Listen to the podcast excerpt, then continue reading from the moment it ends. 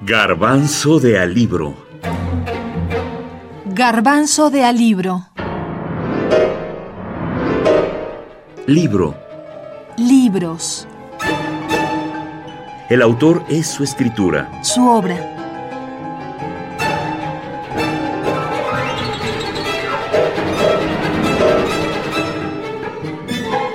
Mario Benedetti. La tregua.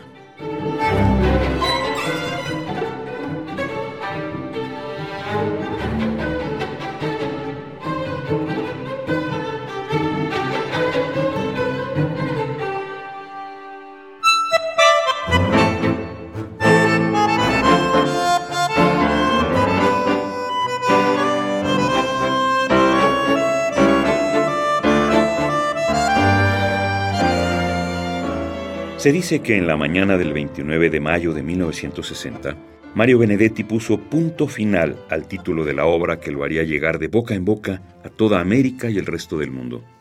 En una carta a Enrique Amorim escribe, Puse punto final a la novela que hoy envié por mandadero pago a Buenos Aires. Algún día, si Dios o Losada quieren, la leerás. No fue Losada, sino Alfa en Montevideo, la editorial que lo hizo posible el 8 de diciembre de 1960, con ilustración de portada de Agustín Alamán, un conocido pintor de su generación. En ese tiempo, Benedetti describe el tema como romántico montevideano. Desde entonces, esa novela, que según Hortensia Campanella, se compone de 52.000 palabras y le costó esfuerzo pasar en su vieja Olivetti, inició una extraordinaria trayectoria. La tregua ha alcanzado más de 200 ediciones, se ha traducido a decenas de idiomas, incluido el braille, ha sido objeto de adaptaciones para cine, televisión, radio, teatro. Ha obtenido los más diversos premios, pero lo mejor ha sido su acogida y aceptación completamente excepcional por parte de los lectores. Eh, efectivamente, esta, esta pequeñísima novela que él en algún momento describía como una pequeña love story, fue acogida por el público con un enorme entusiasmo.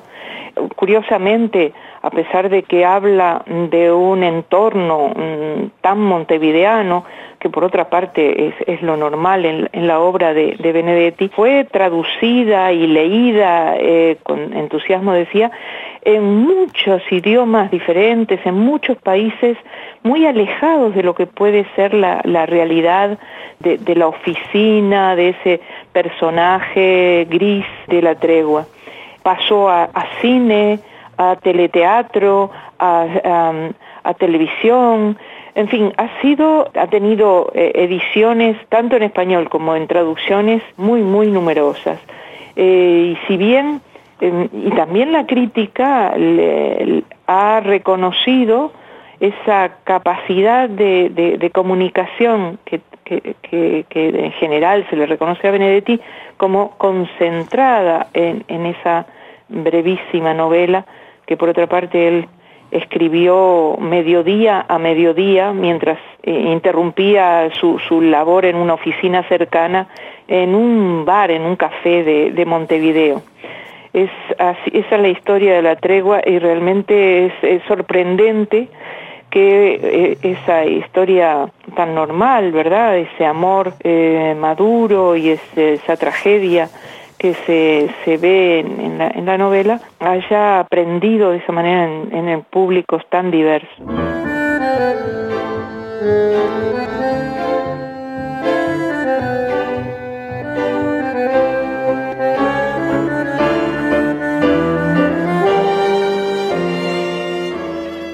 Lunes 11 de febrero.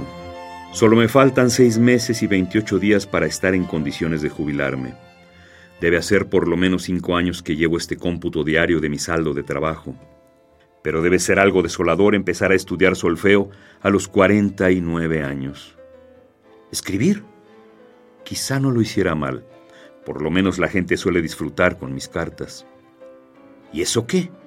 Imagino una notita bibliográfica sobre los atendibles valores de ese novel autor que roza la cincuentena y la mera posibilidad me causa repugnancia.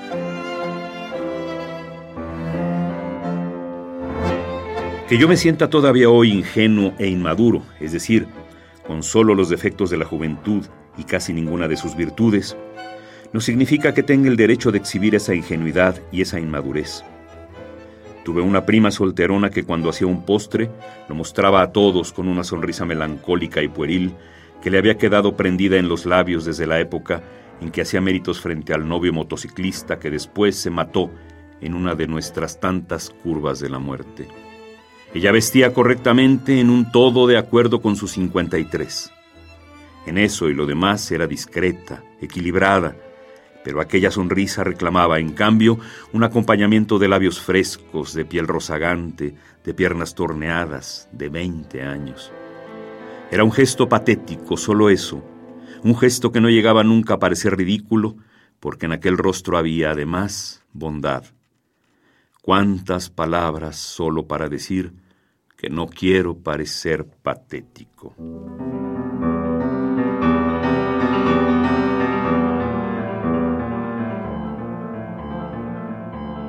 El detonante de la historia, cuentan sus conocidos, fue autobiográfico. Uno de sus compañeros de oficina fue el modelo para el protagonista y la anécdota inspiradora, hombre mayor enamorado de una joven que finalmente muere, había tenido lugar en 1957. Nosotros creemos que mucho del éxito se debe a la excelente historia de amor frustrada por elementos ajenos a la pareja. Benedetti nos mete, a través del diario personal del autor, a esta historia que todos creemos conocer, nos han contado o, por qué no, queremos vivir. Con los dos personajes, con quienes nos identificamos, vivimos el drama de otro amor irrealizable.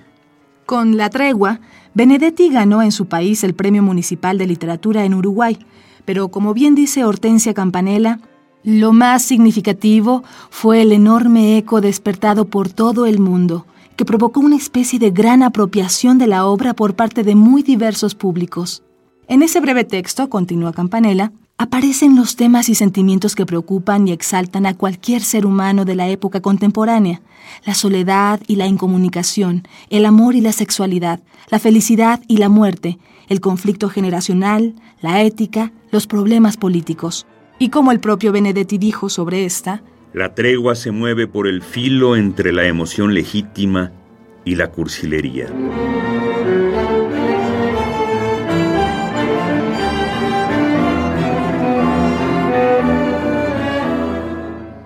es esta novela, eh, como, como muchas otras obras de él, pero especialmente esta, toca algunos eh, elementos que eh, son propios del ser humano, es decir, el amor, la tragedia, los, conflictos familiares, la rutina de los, de los trabajos, son todos temas que, que, que, tocan muy profundamente a los hombres y mujeres de cualquier país.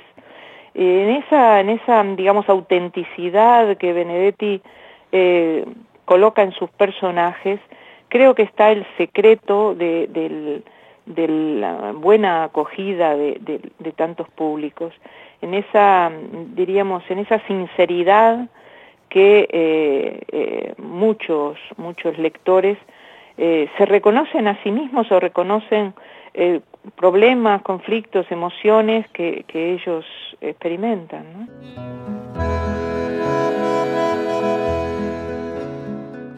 La forma de diario en que escribe Mario Benedetti La Tregua parece un mecanismo fácil. Permite al lector familiarizarse y ser conducido de manera simple, pero permite la creación de un mundo en todas sus dimensiones. Todos somos invitados a ese mundo mediocre, de rutina diaria, donde un personaje mayor, 50 años, a punto de jubilarse, cuando piensa que la vida no le dará otra oportunidad más de enamorarse, llega a su mundo, de donde menos lo piensa, una mujer más joven que de acuerdo a esta historia le daría lo que el destino le había quitado. Nos enteramos de manera privilegiada de la forma en que se enamoran, de sus diferencias, sus maneras de ver el mundo, la realidad, pero sobre todo, acudimos al fracaso de la esperanza. Cuando se tiene la oportunidad de un giro, de otra forma de terminar los días, una fuerza fatal, ajena a la voluntad y poder del individuo, impide una vez más la conclusión de este amor. El final feliz, nos dice Benedetti, no es posible, aunque a veces lo pareciera.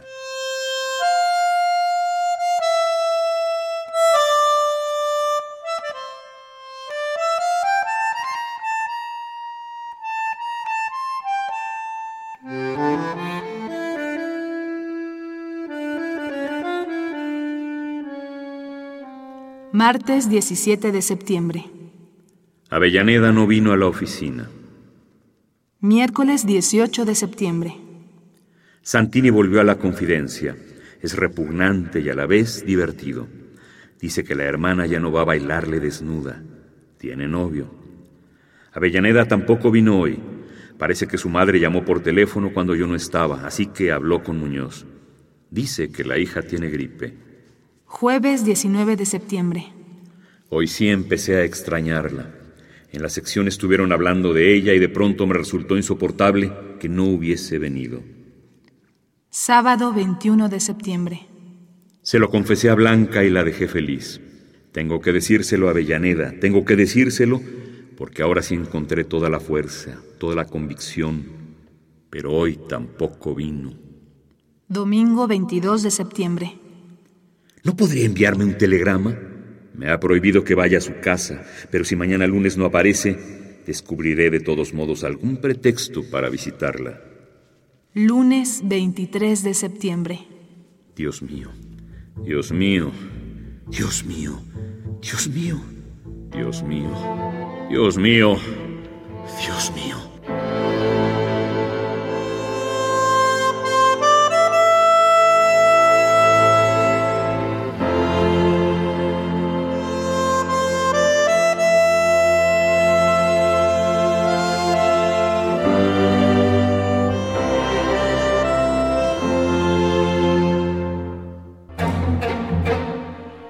Garbanzo de alibro.